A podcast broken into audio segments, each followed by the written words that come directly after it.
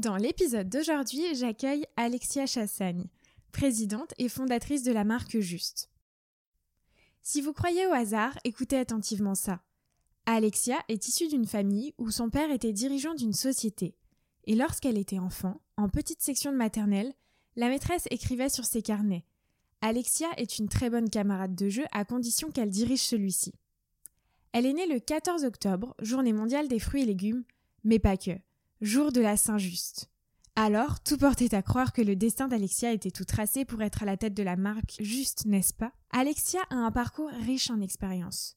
Un début de carrière chez Sarah Lee, Unilever, Spotless où elle a été actionnaire, Uncle, qui lui ont apporté des techniques et méthodes marketing et une pensée business. Avec Alexia, nous avons parlé du monde des startups et celles avec qui elle partage de valeurs fortes, des débuts de Juste Pressé, de la création de la marque à la commercialisation, de son rôle de chef d'entreprise et sa vision du management et des valeurs qu'elle véhicule auprès de son équipe, du marché des jus de fruits et des consommateurs, des produits de la marque Juste et ses engagements forts, mais aussi de toute la stratégie de la marque au global. J'ai énormément apprécié avec Alexia cet échange qui est un vrai cadeau. Une personne très humble, partageant son expérience riche en leçons de vie. Un dernier petit mot avant d'attaquer cet épisode. Si vous souhaitez soutenir le podcast et que vous écoutez cet épisode avec l'application Apple Podcast, n'hésitez pas à me mettre un petit commentaire ou une petite note. Ça compte énormément pour la visibilité du podcast et vous aurez fait par la même occasion votre bonne action de la journée. Je vous en dis pas plus et je vous laisse tout de suite avec l'épisode du jour. Alexia Chassagne, fondatrice de la marque Juste. Bonjour Alexia. Bonjour. Alors, je suis ravie de vous accueillir sur le podcast et pour être transparente, ça fait un moment que euh, je vous suis sur les réseaux. Donc, tout d'abord pour la marque, Juste Pressé. Donc maintenant, elle s'est appelée Juste, mais euh, on va en discuter un peu plus tard euh, pendant cette interview mais aussi pas que pour toi en tant qu'entrepreneur, en tant que femme entrepreneur même. Je trouve que vous véhiculez une image extrêmement positive. Donc, on en parlait un peu en off. J'ai entendu que du bien de vous, mais aussi de votre entreprise. Et vous soutenez des valeurs fortes, donc qui sont l'humain, à travers notamment vos posts sur les réseaux, mais aussi le courage d'avoir repris une entreprise qui traversait une période compliquée. Et puis pour les valeurs que vous portez avec fierté au sein de la marque Juste. Et je sens qu'on va passer un très bon moment de, de discuter de tout ça. bah, bah, en, tout cas, c'est quand même un préambule où euh, là, là, si en fait, si j'étais à la télé, je, pense que mes deux joues seraient très très roses. Ah. Et euh, voilà. Est-ce que derrière l'écran, euh, vous avez les joues bien roses? C'est ça. Là, j'ai les joues très très roses et je suis, j'ai un grand sourire parce que forcément, quand on commence comme ça, c'est c'est que du bonheur. Donc merci beaucoup. Bah oui, mais il le faut, je pense, encore plus dans cette période. Exactement. On a besoin d'optimistes et de positifs. Tout à fait. Et je vous propose de euh, commencer euh, en vous présentant, donc euh, pour que les auditeurs comprennent qui est derrière le micro, et puis également comment vous êtes arrivé aujourd'hui à la tête de la marque Juste? Ouais. Alors, je vais me présenter rapidement. Donc, donc je m'appelle Alexia, j'ai 46 ans, j'ai deux enfants.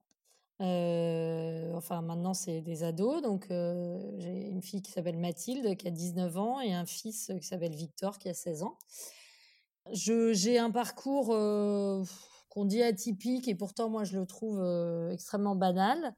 Mais voilà, j'ai une double compétence en fait.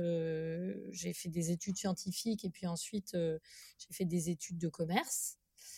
Ça m'a donné l'occasion en fait de de me rendre compte que finalement dans la vie professionnelle quelle que soit son, expérience ou quelles que soient les études, euh, la façon de penser est à peu près euh, identique, euh, puisque en fait, quel que soit notre métier, on est confronté à des problématiques, on envisage un certain nombre de solutions, et puis notre le but c'est de screener des solutions et de trouver la meilleure, et finalement qu'on le fasse sur des expériences de chimie ou sur du marketing, la, la, démarche change pas tellement.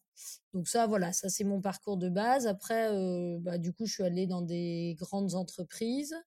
Essentiellement, j'ai commencé ma carrière chez Sara Lee, qui est un grand groupe américain qui n'existe plus, qui a été démantelé au moment des subprimes, mais qui était un groupe très intéressant parce que c'était un groupe qui était extrêmement entrepreneurial dans son approche. Et donc, il y avait beaucoup d'autonomie au pays ce qui n'existe plus aujourd'hui hein, dans les grands groupes. énormément d'autonomie au pays. On a, c'est, une société qui laissait au pays le lancement de marques.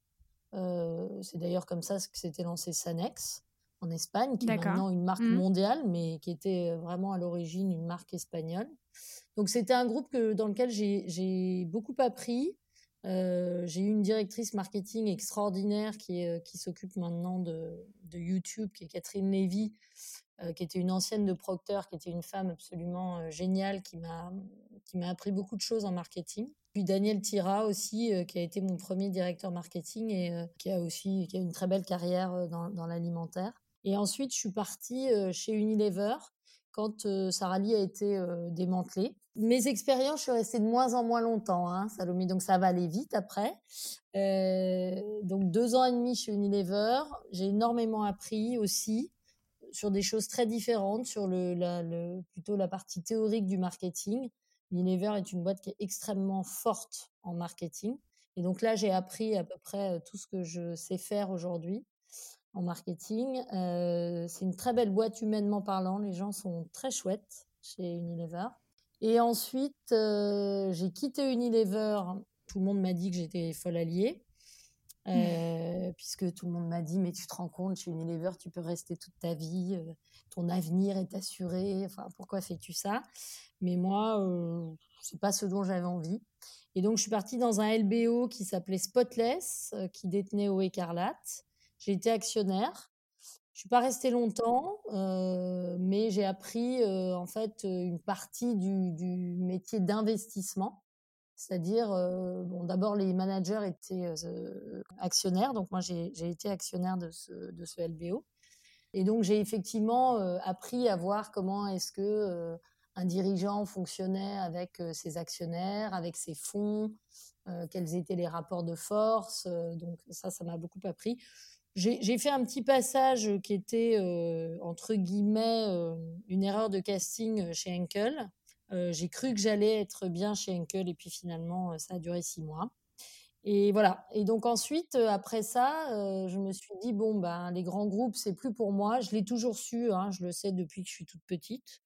J'avais un papa qui était qui dirigeait une société, donc je crois qu'au fond de moi j'ai toujours su que je voulais être. Alors diriger une entreprise, je sais pas. Ça, c'est pas, j'avoue que ça, c'est pas quelque chose qui était évident pour moi, mais en tout cas, j'ai toujours su que je voulais participer à un projet de façon beaucoup plus impliquée que d'être simplement un pion, entre guillemets, dans un grand groupe, même en étant un pion très, très haut placé. Donc, j'ai eu cette opportunité de créer la marque Juste Pressé pour deux anciens collègues donc j'ai créé toute la charte graphique, tout le marketing, etc. Et puis ces deux messieurs ont planté la boîte et donc moi je suis allée la racheter au tribunal de commerce en montant un projet avec des investisseurs pour pouvoir la racheter et pour pouvoir continuer à lui donner vie. Voilà, j'ai coutume de dire que j'ai eu quatre enfants entre guillemets, j'en ai eu deux vrais qui sont des merveilles. Après j'ai eu ma thèse qui m'a pris trois ans de ma vie et qui est quand même un accouchement un peu long. Et puis mon quatrième enfant, c'était quand même juste pressé. Et, et en fait, j'ai porté ce, cette marque, j'ai porté ce projet. Et quand la boîte est partie en liquidation, je crois que j'ai pas supporté de voir que mon bébé allait, voilà, allait pas s'en sortir. Voilà. Et donc je suis allée rechercher mon bébé au tribunal. Voilà. Donc, je suis à la tête de cette boîte aujourd'hui depuis trois ans. Et je pense aujourd'hui que je suis là où je dois être. Je suis un peu, parfois, je suis un peu spirituelle sur certaines choses et je pense que je suis exactement là où on avait prévu que je sois. Merci beaucoup, Alexia, pour ce partage d'expériences très riche et très intéressant.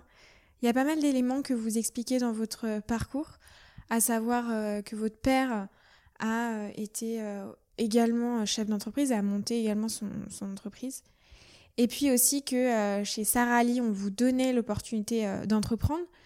Mais alors, il y a une question qui me vient. À quel moment la petite voix intérieure que vous aviez en vous s'est réveillée et vous a dit Allez, Alexia, il faut se lancer et je pense il faut que, y aller Je pense que ma petite voix intérieure me l'a toujours dit. Je pense que petite, c'était assez rigolo parce que je me souviens d'un bulletin d'école de maternelle, petite section de maternelle, où la maîtresse écrivait à mes parents Alexia est une très bonne camarade de jeu, à condition qu'elle dirige le jeu. Ah. Voilà. Donc je pense que ma petite voix intérieure m'a toujours dit qu'il fallait que je fasse ça. Après, il y a un problème de confiance chez les femmes. Euh, dont j'ai beaucoup de mal à savoir s'il est euh, culturel ou, euh, ou, inné. Ça, c'est encore une grande question philosophique euh, que je me pose. Oui. parce que moi, pourtant, j'ai été élevée. j'ai une autre, j'ai une sœur. On n'est que deux filles et on a vraiment été élevées comme des des winneuses, quoi. L'éducation fait beaucoup. Ouais, l'éducation fait beaucoup, mais alors pourtant, je, je, il y avait un côté de moi qui me disait que je n'avais pas de légitimité à être chef d'entreprise. Donc ma petite voix d'un côté me disait il faut y aller, et de l'autre, je me sentais pas totalement légitime à le faire. Et d'ailleurs, la première façon que j'ai eu d'entrer dans une société, ça a été d'être actionnaire chez Spotless, et ensuite d'être actionnaire aux côtés, euh, alors sur la toute fin de l'aventure, mais aux côtés des deux associés, avant avant de prendre la direction de la boîte. Mais dans un premier temps, je ne me sentais pas cette légitimité à, devenir euh, patron, entre guillemets. Et même encore aujourd'hui, c'est moi, quand les gens m'appellent ou Madame la Présidente, parfois je mmh. me demande à qui on parle, en fait. Euh, donc, je crois que il y, y, a une grande différence entre la petite voix qui vous parle euh, et, le fait de passer à l'action. Et moi, je pense que c'est un hasard. Alors, euh, je pense que les, planètes se sont alignées à un moment donné pour que ça arrive parce que c'était mon destin. Euh, mais je, pense que c'est quand même un hasard qui m'a qui m'a mené là, même si je vous dis au fond, je le savais depuis le début, mais il manquait un déclic pour que pour que je passe. Et c'est peut-être ça aussi qui vous a poussé, en tout cas, à travailler d'abord dans des grands groupes pour vous forger une certaine expérience et pour se sentir plus légitime, vous pensez? Ouais, c'est, je pense que c'est euh, les grands groupes m'ont apporté. Alors d'abord, moi, quand je suis rentrée au marketing, euh, contrairement à, la plupart des gens, les gens ont fait euh, cinq ans d'études en école de commerce, ils sont rodés aux techniques, marketing, etc. Enfin, moi, j'ai passé un an à l'ESSEC après huit ans d'études en, université, dont trois ans en thèse dans un labo sur une paillasse avec des lunettes euh, hyper sexy et une blouse. Donc moi, je me sentais pas super légitime en marketing. Euh, et donc effectivement, travailler dans des grands groupes, c'était acquérir des méthodes et une façon de penser business euh, que moi je n'avais pas du tout hein, en termes de en de sciences ok, le résultat est important, mais je veux dire, le résultat, euh, s'il vous faut euh, ans pour atteindre le résultat, bon, c'est pas très grave en fait. Alors que dans une boîte, euh, bah non, enfin, on vous laissera jamais six ans pour atteindre le résultat. Donc, ça m'a, les grands groupes m'ont permis de effectivement me forger une une crédibilité, mais en fait, on n'a jamais rien exigé de, de moi entre guillemets. Moi, je mmh trouve que j'ai plutôt été très bien accueillie dans les, dans les groupes où j'ai travaillé. C'est plutôt moi qui avais un problème avec ma propre légitimité. C'est pas les autres. Et ça, je pense que c'est un message qui est super important pour les femmes. Que moi, pour moi, c'est c'est pas que je sois féministe, hein, mais je pense quand même que la femme est l'avenir de l'homme. Et je pense que très souvent, euh, bien sûr qu'il y a des problèmes de misogynie, bien sûr que ça existe, mais je pense que très souvent, ce sont les femmes elles-mêmes qui se mettent des barrières. Et qu'en mmh, fait, on n'a même pas besoin que les autres nous en mettent. On se les met toutes seules. Et d'ailleurs, euh, vous exprimez, euh, je, rebondis là-dessus, sur cette légitimité et le fait d'être une femme dans, une société et même être à la tête d'une entreprise en étant femme. Vous avez parlé dans un, dans un précédent podcast que vous avez fait euh, de votre caractère, de votre force de caractère, de votre personnalité forte. Mm. Euh, et vous disiez même, je cite, j'ai un parcours assez atypique puisque j'ai commencé par une thèse de chimie, donc c'est ce que vous nous expliquez. Mm. Euh, je me destinais pas du tout à faire du business. Et à la fin de ma thèse, j'ai réalisé que c'était un monde absolument merveilleux en termes de sens par rapport à la recherche. Et j'ai aussi réalisé dans le même temps que c'était un monde extrêmement difficile et je suis rentrée dans un monde entre guillemets de requins. Ça correspondait aussi mieux à mon caractère. Je suis quelqu'un d'assez extraverti avec une personnalité assez forte. Est-ce que vous pensez que le fait d'être une femme euh, entrepreneur, c'est aussi ce qui a joué pour se créer cette personnalité assez forte et rentrer justement dans ce monde de requins? Euh, En fait, je pense que j'ai toujours eu cette personnalité-là. Euh, je, je, suis, euh, j'étais une petite fille euh, déjà très. Bah, L'anecdote que je vous ai racontée, mais c'est pas la seule. Enfin, je veux dire, je suis née comme ça. Mmh. Et en fait, je pense que c'est. j'utilise aujourd'hui. j'utilise aujourd'hui cette, cette force de caractère et cette. Ce, ce, cadeau qu'on m'a fait, parce qu'en fait c'est un cadeau, hein, que la vie m'a faite. J'ai pas l'impression de l'avoir cultivé. Enfin, vous j'ai l'impression d'être née avec ça. Donc, c'est vraiment un cadeau qu'on m'a fait. Mais moi, j'essaye de l'utiliser aujourd'hui à bon escient. Euh, et j'essaye aussi de l'utiliser pour que dans ce monde euh, du business, euh, qui est alors qui est un monde de requins, mais alors oui, c'est un monde de requins. Ça, je... Maintenant, moi, je suis quand même très, très étonnée dans le monde des startups. Je trouve que euh, il y a quand même, euh, on partage quand même tous des valeurs très humaines.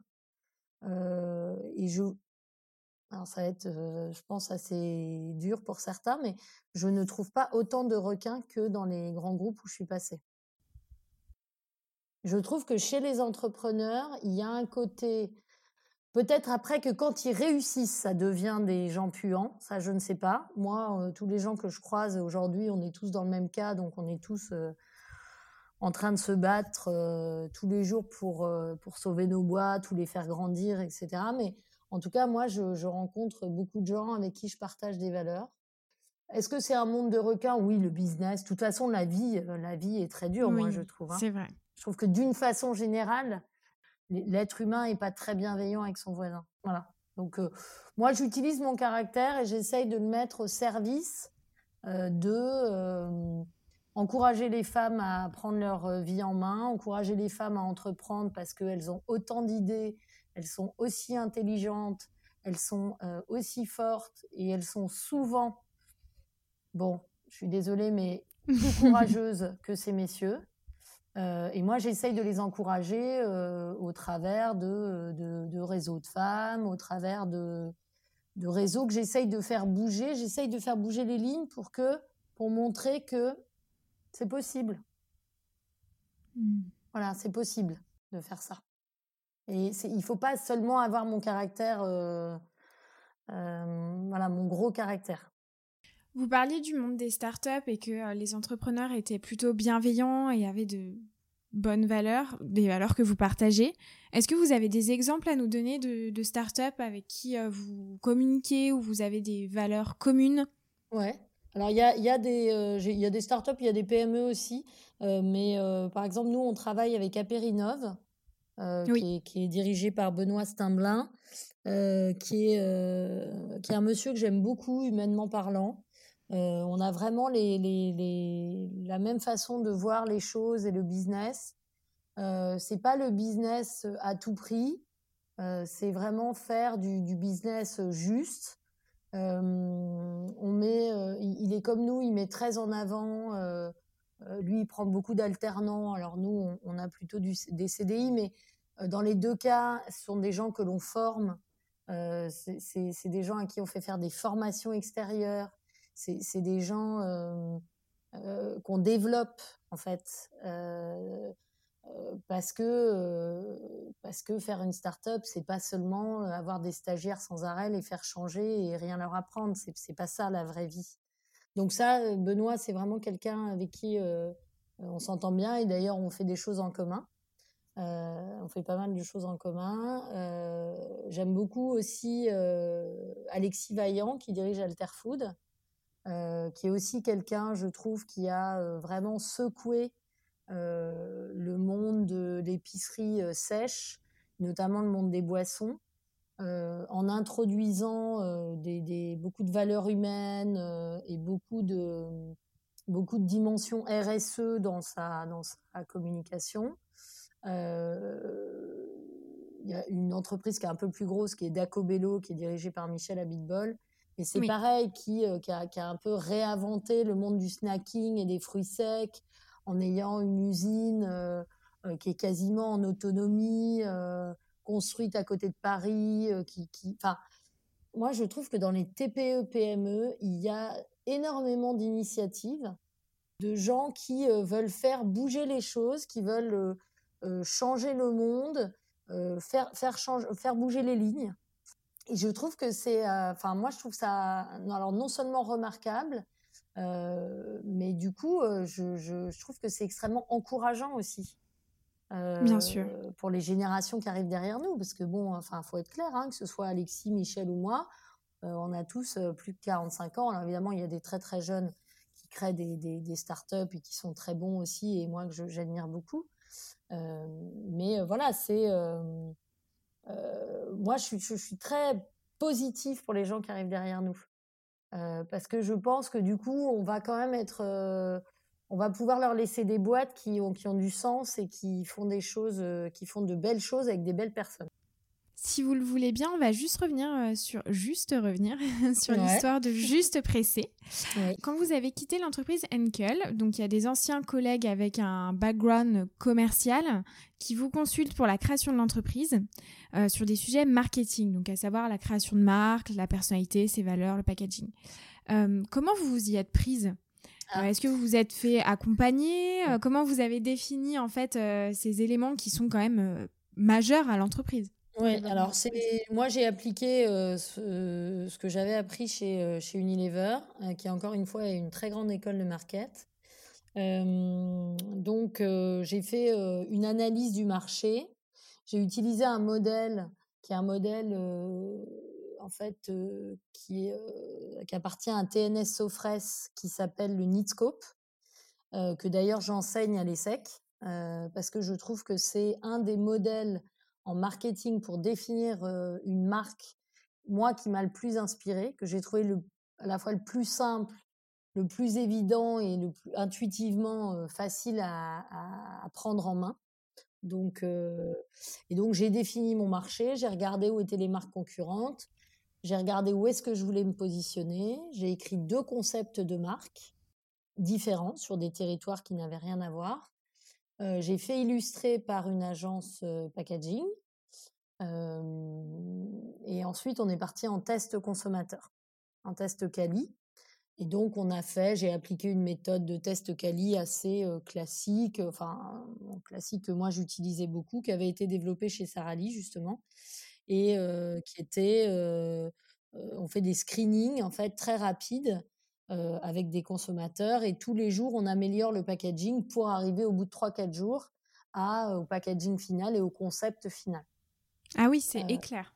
Ouais, c'est alors c'est éclair et en même temps c'est des groupes qui sont fouillés, c'est-à-dire que alors c'est très fatigant pour tout le monde, mais en gros vous faites deux groupes par soir euh, vous passez vos concepts, c'est des groupes de trois heures, hein, donc vous passez vos mmh. concepts, vous faites les améliorations, l'agence travaille le lendemain matin, le lendemain soir vous repassez avec des, un, concept retravaillé si besoin, un packaging retravaillé si besoin, et en fait vous faites ça, vous faites l'itération jusqu'à ce qu'on arrive à un résultat.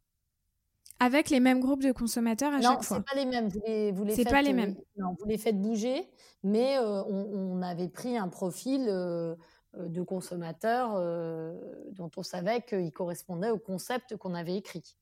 Hmm. Donc, il fallait Et c'est ça qui a tranché finalement. C'est ça qui nous a permis ouais, de trouver le nom juste pressé, parce qu'en en fait, euh, on en avait une dizaine au départ.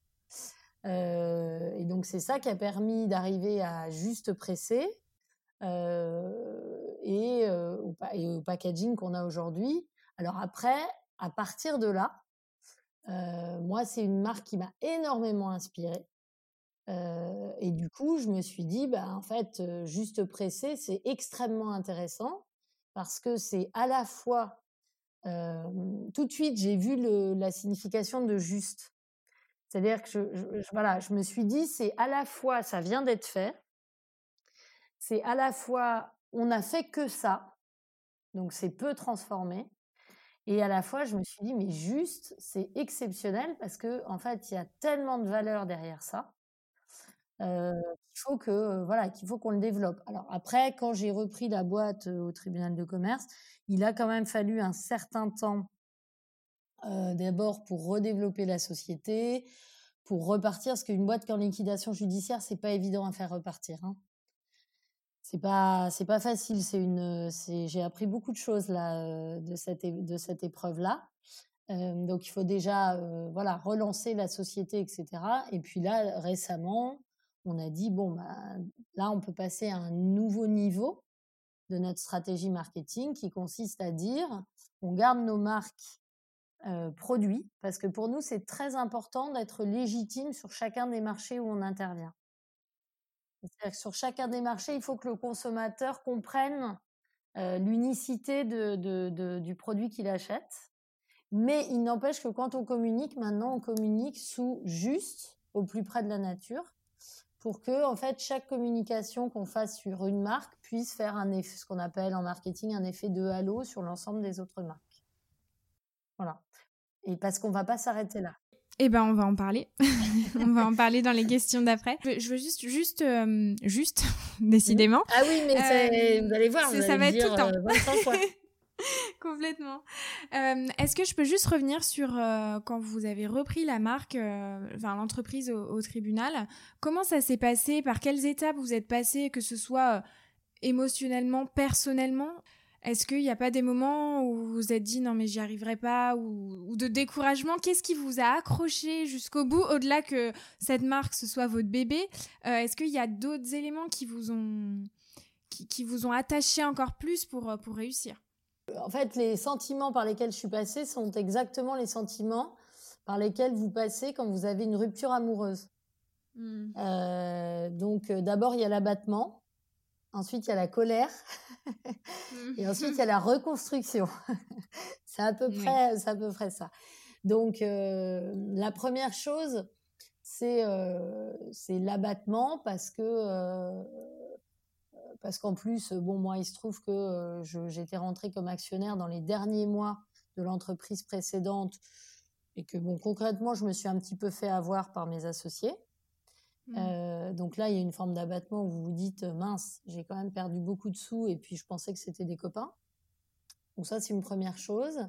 Euh, il y a un abattement aussi pour les salariés parce qu'on avait à l'époque la boîte avait 12 salariés, alors très peu en CDI, beaucoup de CDD, de stagiaires, etc. Mais enfin, c'était quand même 12 personnes sur le carreau. Euh, en plus, qu'on pas du tout été bien accompagnés par par l'ancien dirigeant. Euh, voilà, qui leur a dit bon bah maintenant c'est le liquidateur judiciaire, donc euh, concrètement c'est plus moi et puis merci au revoir. Donc ça ça a été un peu ça a été un peu dur et puis rapidement la colère fait que vous vous dites non en fait je vais pas me je vais pas me laisser abattre. Et, et, donc ça donne la niaque en fait et la force. ouais alors bon moi j'ai une j'ai une histoire personnelle qui fait que euh, très petite, j'ai dû me battre pour ma vie, pour ma survie. Euh, dans le ventre de ma mère, qui a, été, qui a une maladie très grave et qui, euh, qui a une maladie liée à l'alimentation, qu'elle a attrapée quand elle m'attendait. Donc en fait, on a failli y passer toutes les deux. Donc, donc je me suis battue pour ma survie. Et je pense, au fond de moi, que ça doit être un espèce de réminiscence d'un truc comme ça qui s'est qui s'est dit non, mmh. tu vas pas, tu vas pas te laisser, euh, tu vas pas te laisser abattre, tu vas te sortir les doigts, comme on dit euh, vulgairement, et puis tu vas y aller. Et puis après, ben, en fait, euh, après, je me suis dit bon, aller chercher une société au tribunal de commerce, je ne sais pas comment on fait. Donc là, il faut dépenser un peu de sous. Donc j'ai pris un avocat et un lobbyiste. un lobbyiste, c'est quelqu'un qui m'a aidé en fait à mettre mon offre de reprise sur le haut de la pile. Voilà, pour être sûr que ce serait moi qui allais, euh, qui allait reprendre la société. Donc, euh, bah, il faut aussi évaluer la société, savoir à quel prix vous la rachetez, euh, savoir qu'est-ce que vous mettez dans l'offre de reprise. Et tout ça, on l'a fait en quatre semaines. Et, de, prendre un, lobbyiste, c'est une pratique qui se fait régulièrement Bah, je sais pas si ça se fait régulièrement, mais moi, en tout cas, euh, on me l'avait conseillé. J'avais été bien conseillée là pour le coup. euh, j'avais j'avais des gens qui, j'étais bien entourée et j'avais quelqu'un qui m'avait dit, Hum, ce monsieur-là, il connaît bien le tribunal de commerce, bien son fonctionnement. Va le voir parce que c'est pas le tribunal de commerce, c'est un, c'est presque un tribunal privé entre guillemets. Hein, c'est pas euh, la justice euh, euh, telle qu'on l'entend. euh, dans un tribunal classique. Donc, donc, il faut en connaître les arcanes, il faut connaître le fonctionnement, il faut. Voilà, c'est- il y a des codes. Et donc, moi, j'ai pris surtout quelqu'un qui m'a expliqué les codes et qui m'a aussi aidé à monter mon dossier en me disant si tu veux que ton dossier passe très rapidement, parce que mon but, c'était de ne pas arrêter l'activité trop longtemps. Euh, pour pouvoir euh, garder mes référencements. Bon, ce qui n'a pas été le cas, mais, euh, mais bon, on a quand même gardé une grosse, enfin la moitié de nos référencements. Euh, il fallait aller vite.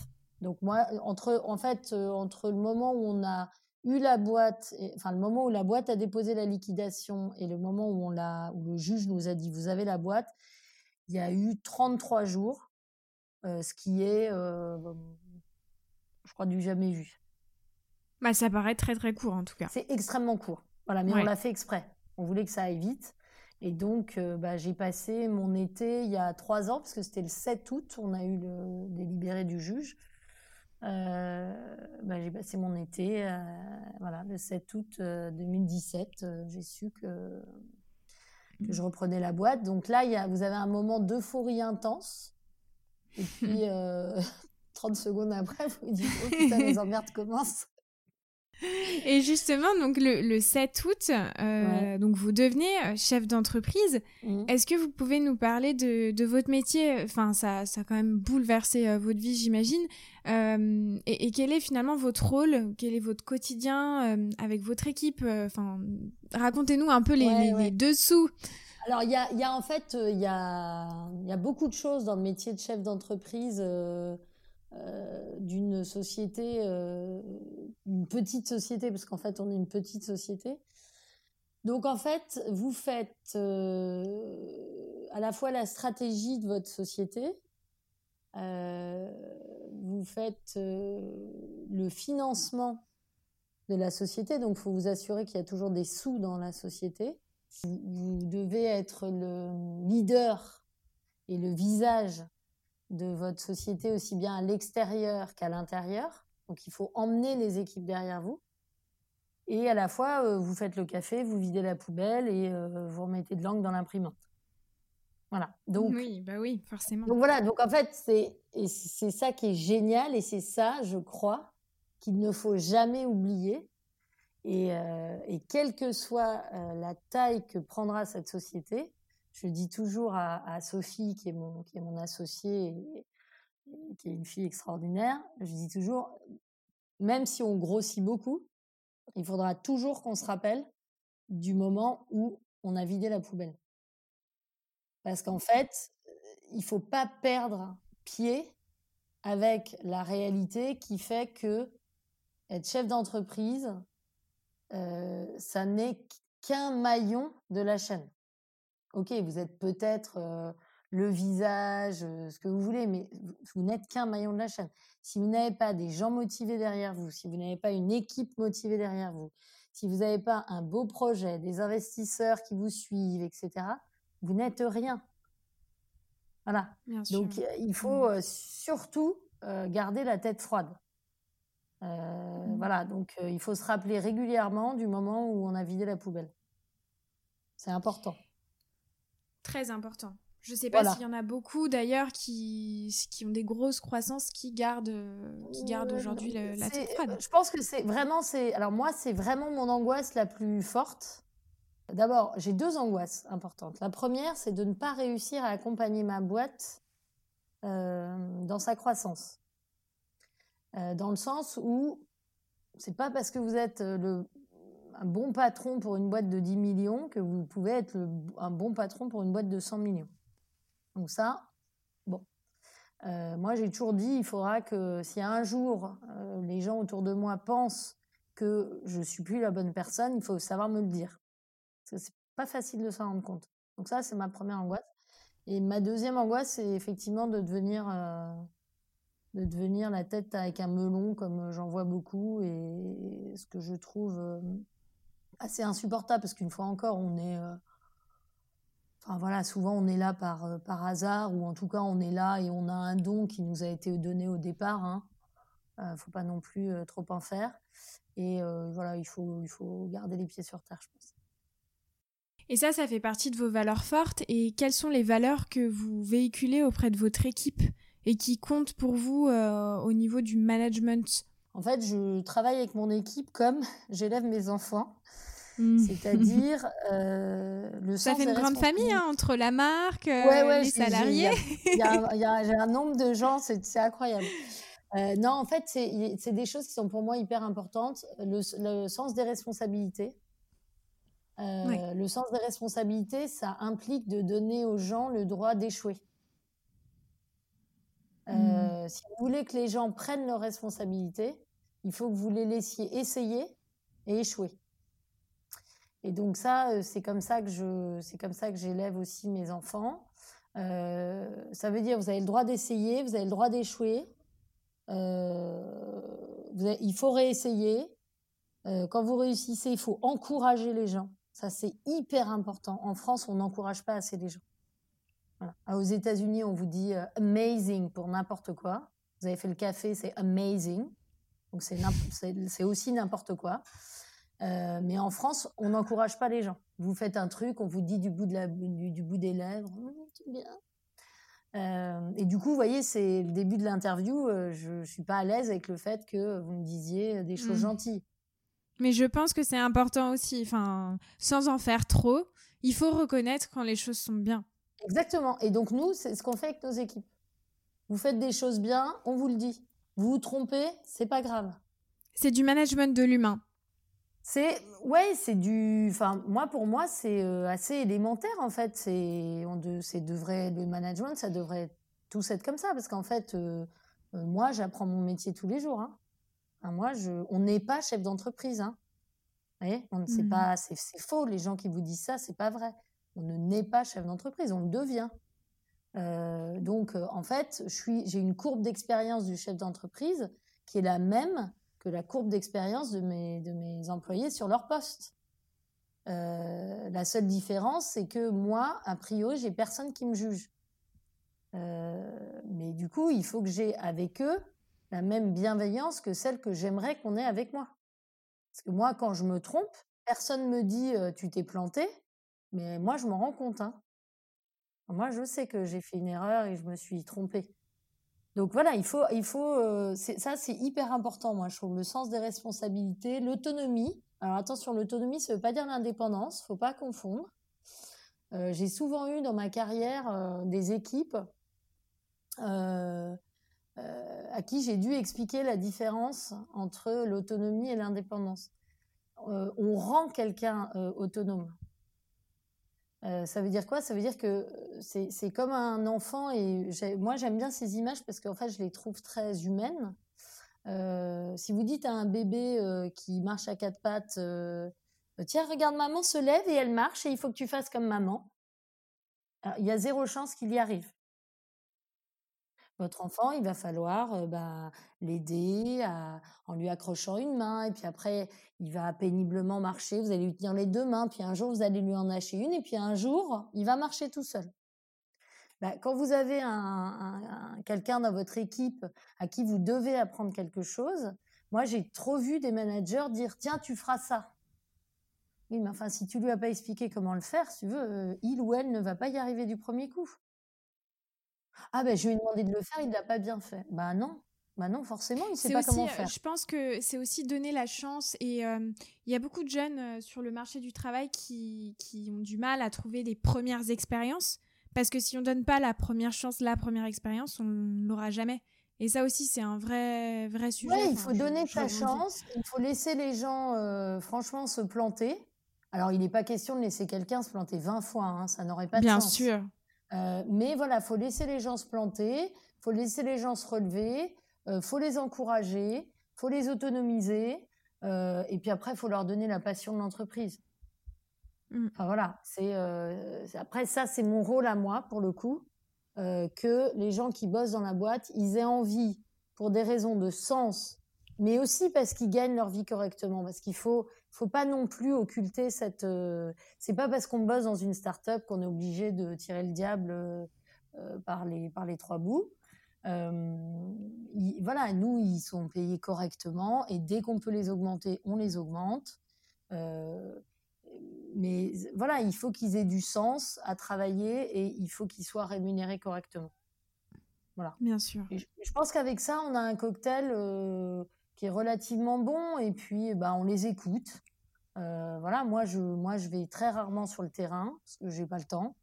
Euh, et donc, bah, quand j'ai une question sur qu'est-ce qui se passe en magasin, je n'invente pas la réponse. J'appelle mes gars et je leur demande ce qui se passe. Quoi.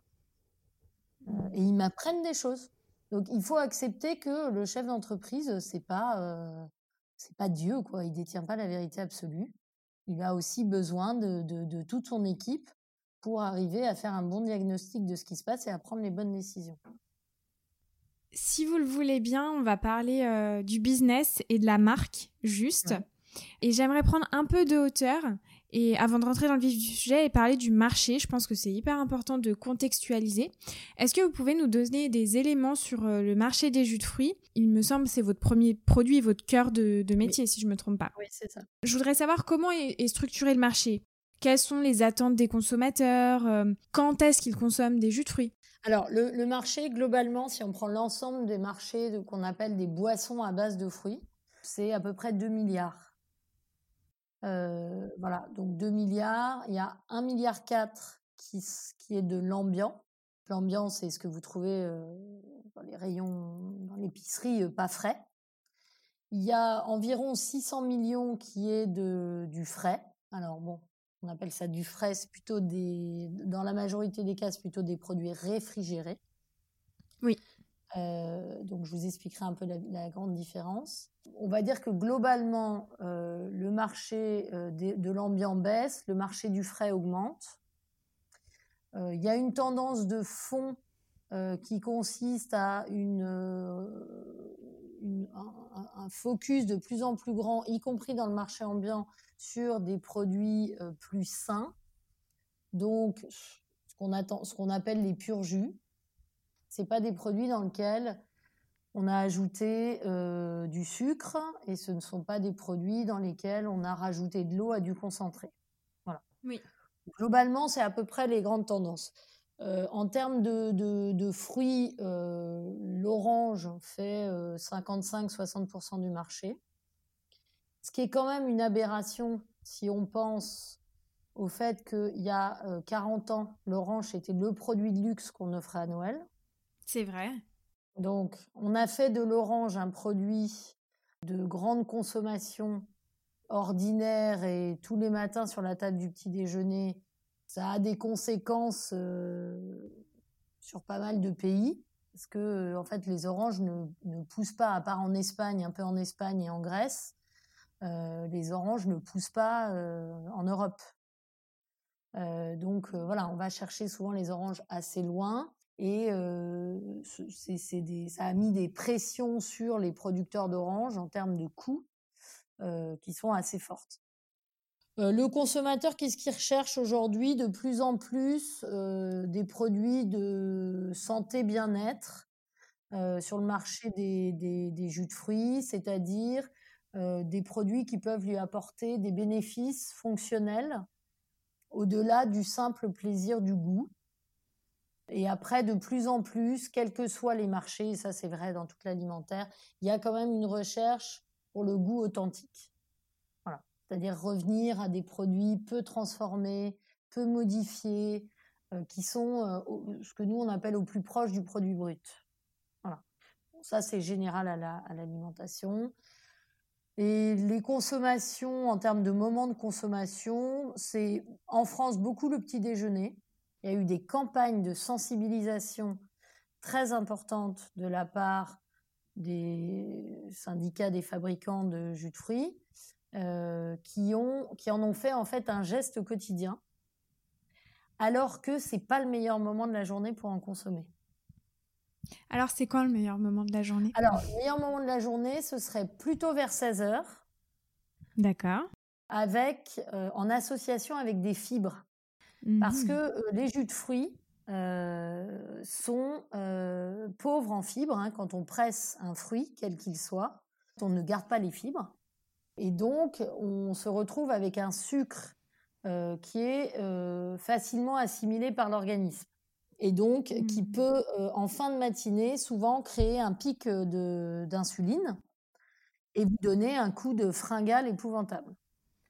Donc, il faut toujours l'absorber avec des fibres, idéalement. Et idéalement, le 4 heures, c'est pas mal. Euh, c'est pas mal parce que justement, ça peut être souvent associé à un, un petit gâteau ou, euh, voilà, ou quelque chose qui contient des fibres. Et le pic d'insuline, si vous l'avez, bah, vous l'avez au moment du dîner, donc c'est pas très grave, vous êtes en train de dîner. Alors que si vous le prenez au petit déjeuner, ça risque de vous donner un coup de fringale avant le déjeuner et de favoriser entre guillemets le grignotage. Donc nous, on travaille avec une nutritionniste hein, qui est euh, Nathalie Hutter-Lardot, qui dirige une entreprise de communication santé. En fait, on l'a, nous, on, l'a, c'est dans, dans notre démarche de vérité, euh, on veut euh, raconter les- des choses justes aux consommateurs. On veut pas leur euh, mentir et leur euh, euh, toutes les campagnes qui ont eu lieu, un verre de jus d'orange le matin, ça, rempa- ça remplace une portion de fruits et légumes, c'est faux. C'est vrai qu'il y a beaucoup de campagnes comme ça avec des fausses croyances. Même dans l'industrie du lait, on est.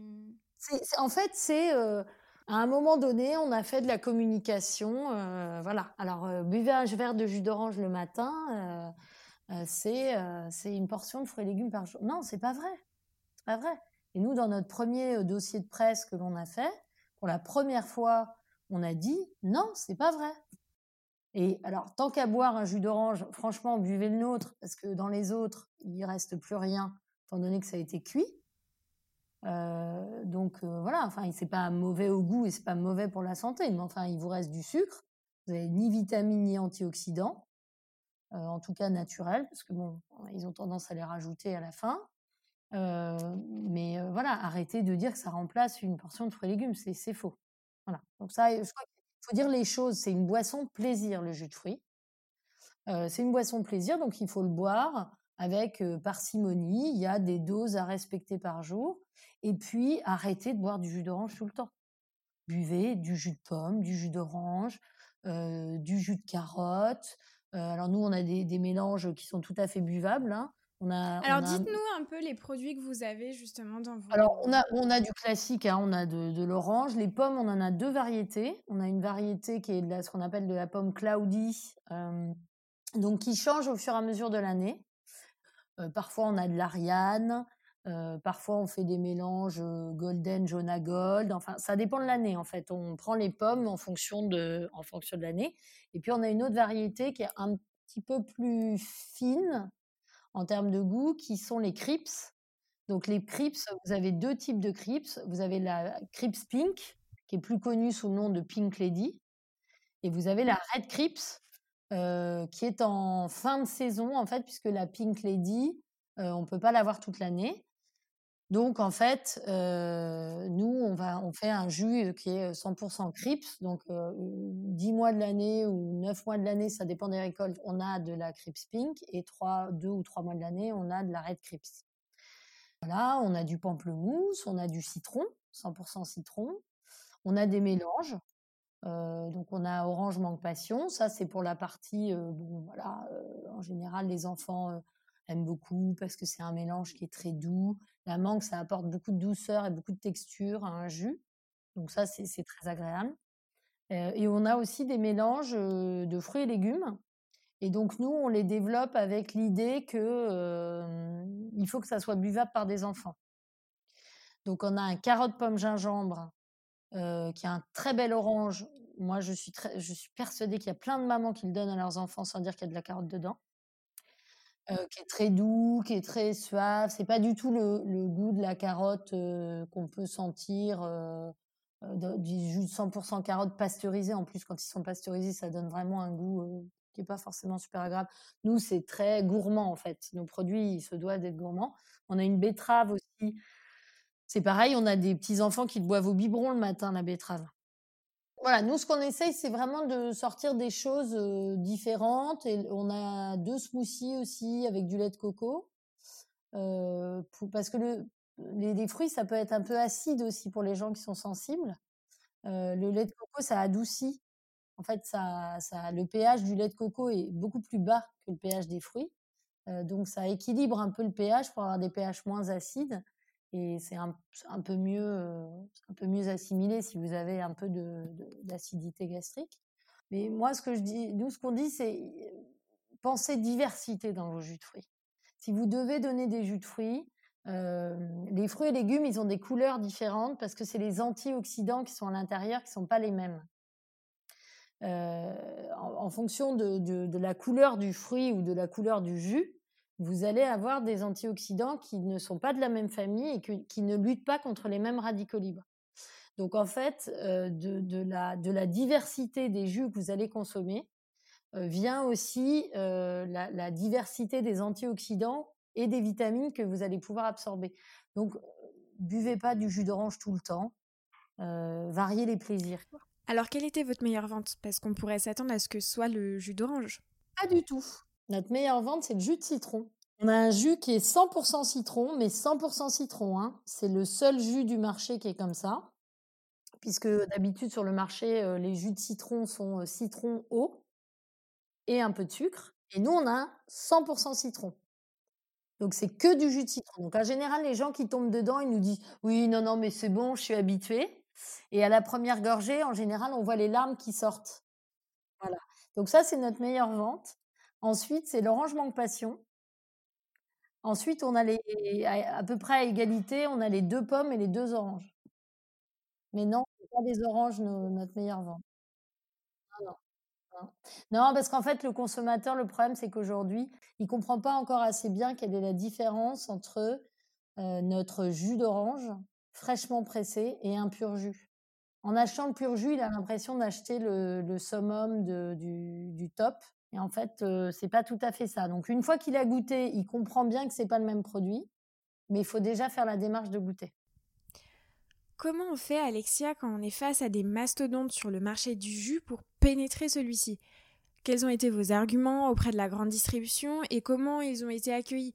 Est-ce que vous avez eu des freins, des barrières à l'entrée? Oui, alors notre première stratégie commerciale, c'était de s'implanter au rayon fruits et légumes pourquoi? Parce qu'il y avait finalement une grande fraîcheur dans nos produits qui, se, qui pouvaient se rapprocher des fruits et légumes, de la fraîche découpe, etc. Bon, toutes les enseignes n'acceptent pas cette implantation, ce qui est un petit peu dommage parce que finalement, ça permettrait de faire vraiment la différence entre les jus frais réfrigérés, qui sont des jus transformés et qui ont été pressés il y a plusieurs mois.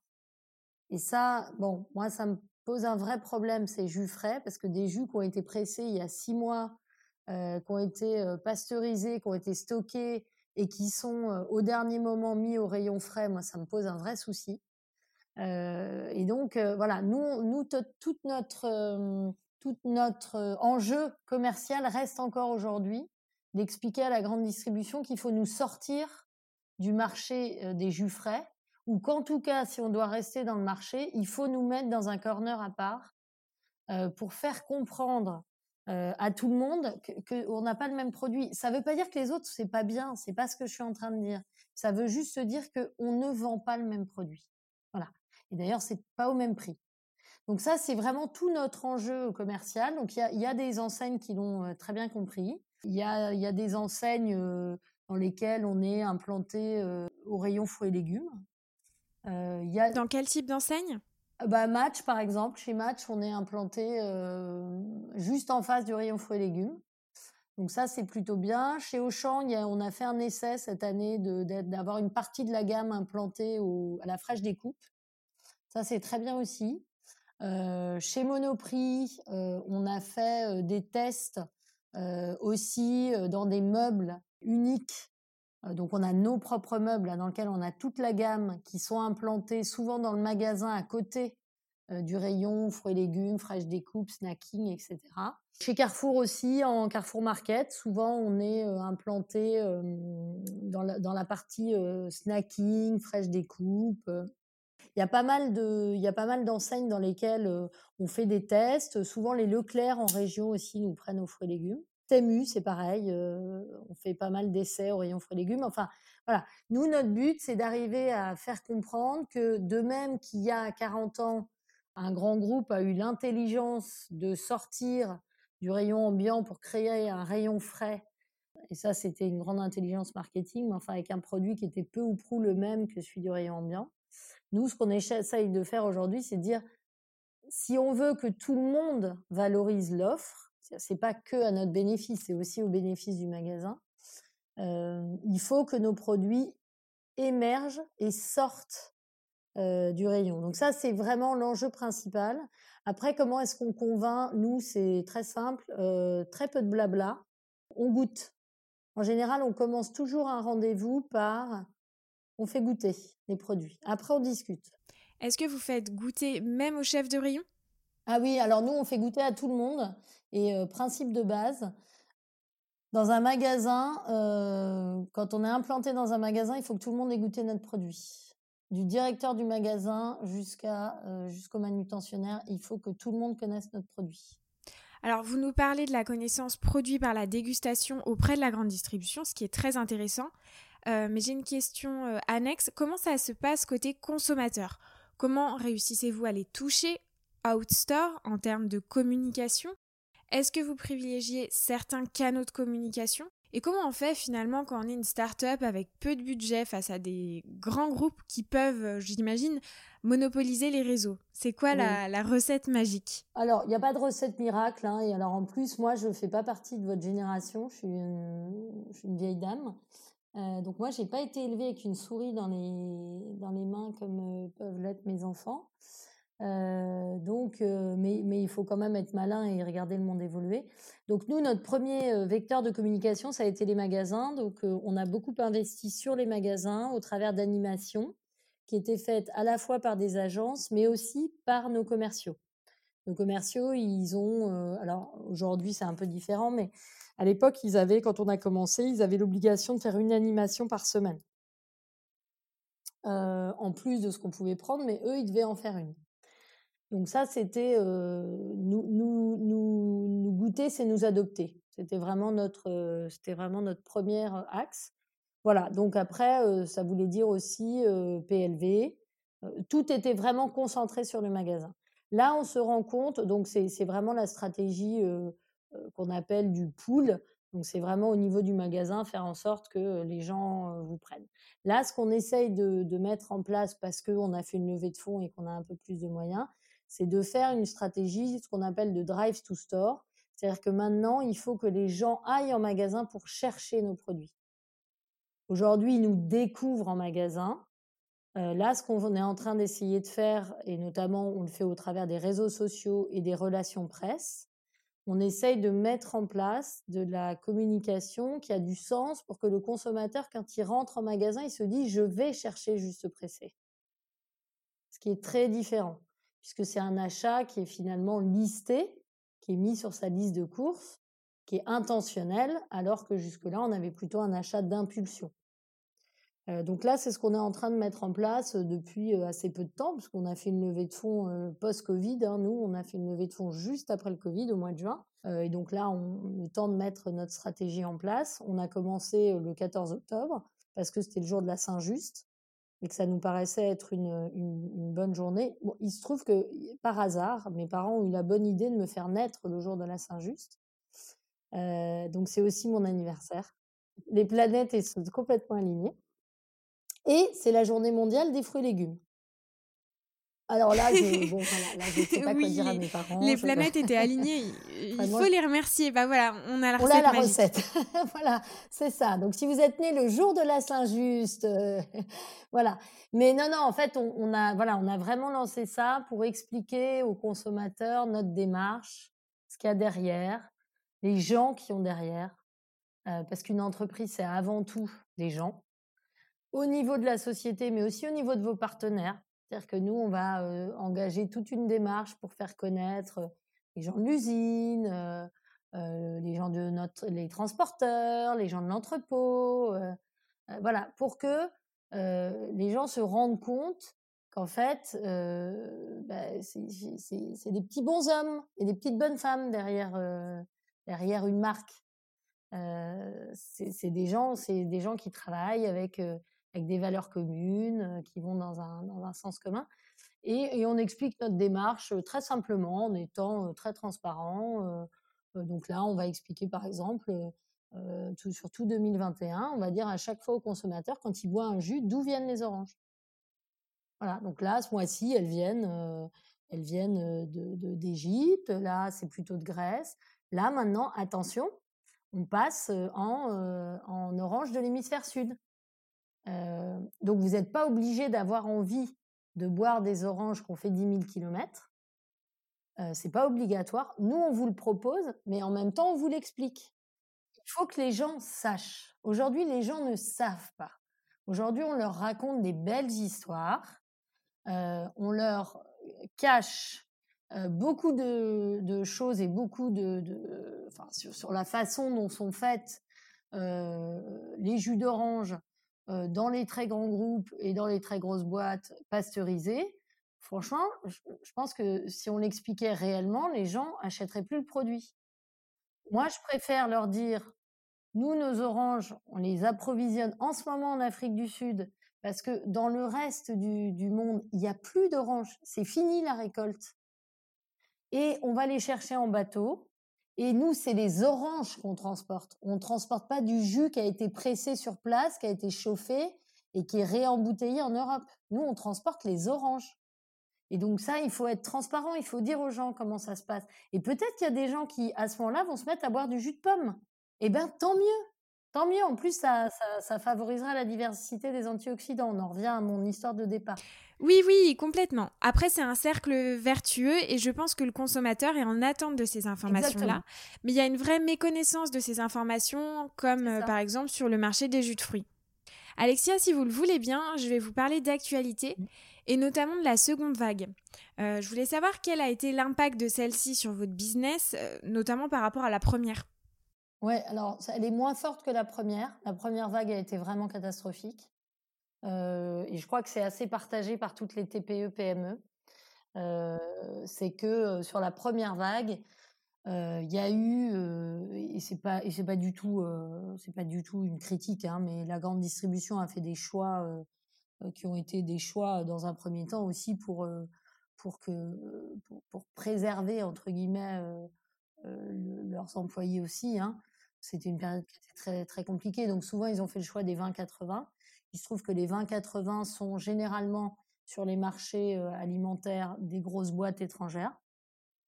Euh, donc on a tous euh, beaucoup souffert, les TPE, PME. nos, nos, salariés pouvaient plus aller en magasin, ils étaient plus autorisés à rentrer. du coup, nous, dans les magasins où on était en direct, parce qu'il y a encore un certain, il y a encore une petite moitié de notre notre business qui se fait en direct, bah, voilà, on n'a pas pu prendre de commandes, donc ça a été catastrophique pour le chiffre. Donc là, c'est un peu, euh, on va dire que c'est un peu amorti. Euh, après, ça reste euh, des périodes d'incertitude pour tout le monde. Je trouve que la grande distribution était beaucoup mieux préparée. Donc, on a vu un impact moins fort par rapport à la première vague, beaucoup moins fort. mais ça n'empêche que ça reste, ça reste un impact. Et puis, il y a aussi simplement des changements d'habitude profonds du consommateur. Hein.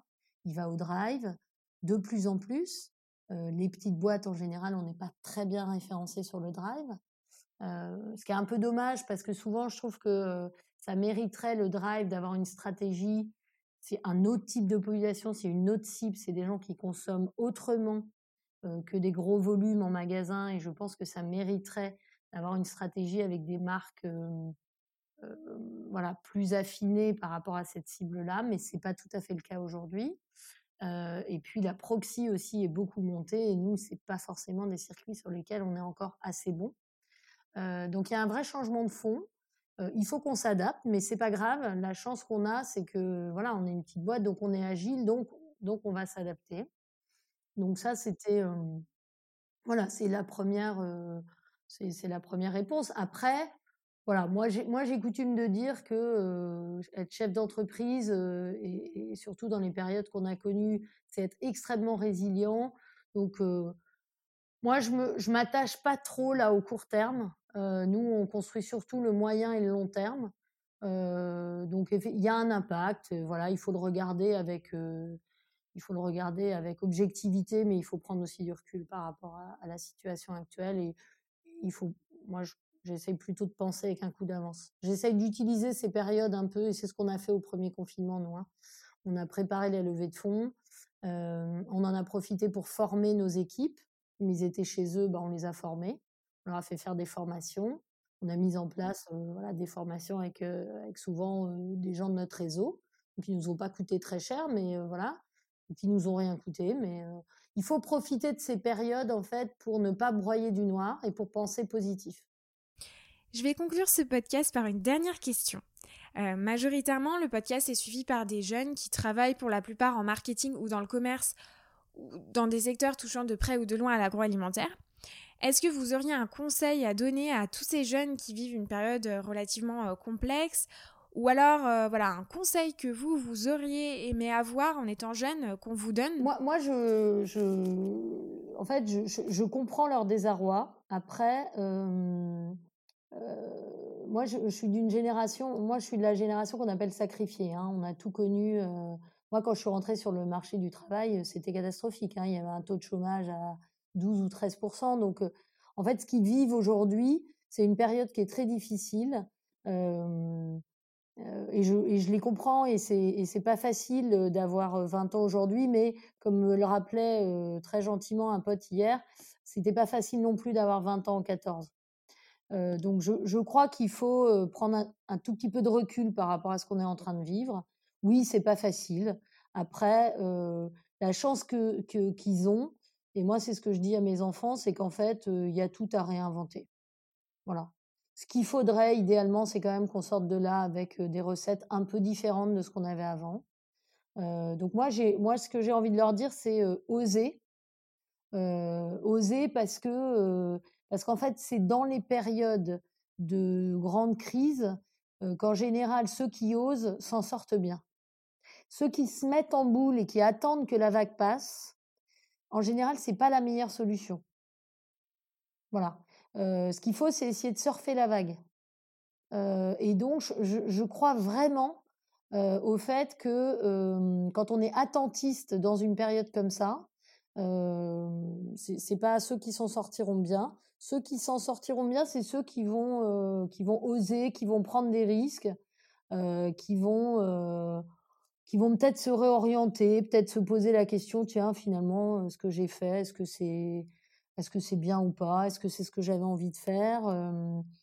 moi, je dis toujours que dans les années que j'ai faites d'études, honnêtement, il y a quand même 7 ans ou 8 ans qui ne servent pas à grand-chose aujourd'hui. Et pour autant, c'est des années où j'ai tellement appris sur moi que c'est pas des années perdues. donc je pense que même si aujourd'hui les jeunes se disent bon bah tiens j'ai fait un, deux, trois ans d'études, mais en fait c'est pas ce que j'ai envie de faire, j'ai envie de faire autre chose, j'ai envie d'essayer autre chose. Mais allez-y, essayez quoi. Essayez. De toute façon, euh, il faut pas que le monde de demain ressemble au monde que nous ont laissé nos parents. Euh, il faut pas. Voilà, donc allez, de toute façon, on vous attend. On a besoin de vous là. On a besoin de votre créativité. On a besoin que vous nous secouiez un peu avec vos idées nouvelles. avec, vous avez besoin de sens. Vous avez, moi, j'ai franchement mes enfants quand je les écoute parler du monde dans lequel ils vivent, ils, ils, ont tous envie de consommer avec du sens. Alors bon, ils ont tous envie de consommer avec du sens, mais enfin, ils commandent sur Amazon. Alors, il va, falloir quand même qu'on leur explique à un moment donné que c'est pas ça le sens. Mais quand même, c'est des gamins qui sont en recherche de, de, choses différentes, qui ont envie de tester, qui ont envie de... Bon, bah, allez-y. Allez-y, franchement. Là, enfin, moi, en tout cas, j'ai besoin de la créativité de, des jeunes générations pour, pour continuer, moi aussi, à me réinventer en tant que vieille dame. Donc, ouais, si, si, bah, si, si. Ah, mais si, à 46 ans, mon associé me rappelle régulièrement que je suis une senior. Elle aime bien me rappeler ça. Donc voilà. Mais non, non, on a vraiment besoin de vous. Voilà. On a besoin de vous. Allez-y. Merci beaucoup. Merci infiniment, Alexia, pour cet échange. C'était un réel plaisir. Où est-ce qu'on peut retrouver la marque Juste ou tout simplement vous trouver sur les réseaux? Oui, alors la marque Juste, elle est sur Instagram, sur Facebook. Et puis moi, sur mon LinkedIn, j'ai beaucoup de gens qui me contactent. Je réponds toujours. on a aussi un mail qui est contact Mais moi, je réponds systématiquement et personnellement à toutes les demandes qu'on me fait. parce que je trouve que quand quelqu'un s'intéresse à moi, la moindre des choses et la moindre des respects, c'est quand même de lui répondre. Donc, si vous avez, voilà, si vous avez besoin, il n'y a, a pas de souci, je suis, je suis dispo. Voilà. Merci beaucoup. À bientôt, j'espère, Alexia. Merci, Salomé. Merci beaucoup d'avoir été avec moi sur Ramène ta fraise. J'espère que l'épisode vous a plu. Restez connectés car d'autres invités arrivent avec des histoires toujours plus intéressantes. Si vous avez des questions, des remarques, n'hésitez pas à me contacter sur LinkedIn. Donc mon prénom et mon nom de famille c'est Salomé Charicton. Et sur Instagram à rejoindre l'Instagram du podcast au nom de Ramène ta fraise tout attaché. podcast. À la prochaine!